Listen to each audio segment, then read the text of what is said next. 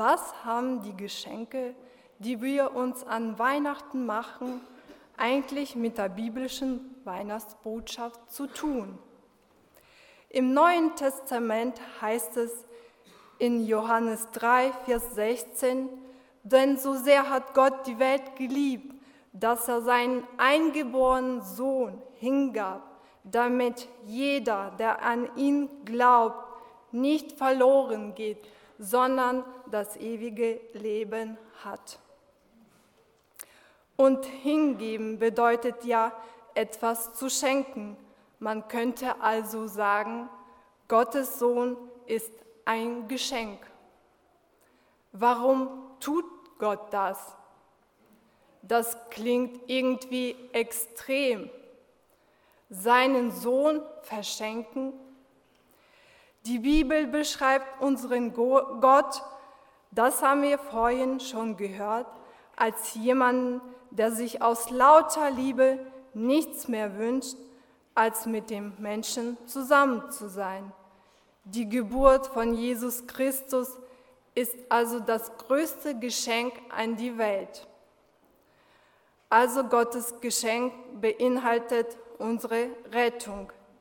Und dieses Geschenk ist Gott so wichtig, dass er nicht eingreift, als die Menschen sich später entschließen, Jesus am Kreuz hinzurichten. Da wird die unendliche Liebe Gottes sichtbar.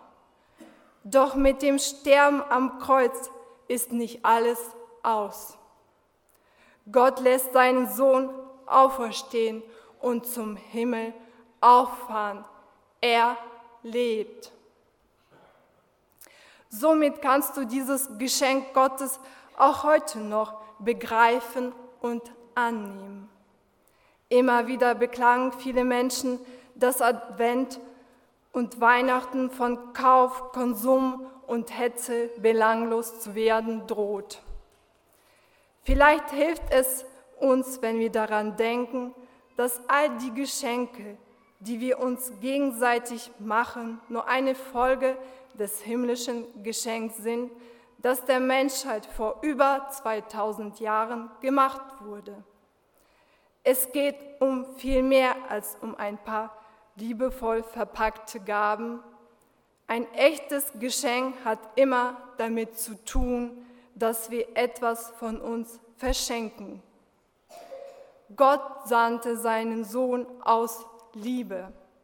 Mit dem Bibelvers aus Römer 8, Vers 32 wird uns die Wichtigkeit des himmlischen Geschenks verdeutlicht er, der sogar seinen eigenen Sohn nicht verschont hat, sondern ihn für uns alle dahingegeben hat, wie sollte, wie sollte er uns mit ihm nicht alles schenken? Nimmst du dieses Geschenk an? Nimmst du dieses Geschenk an?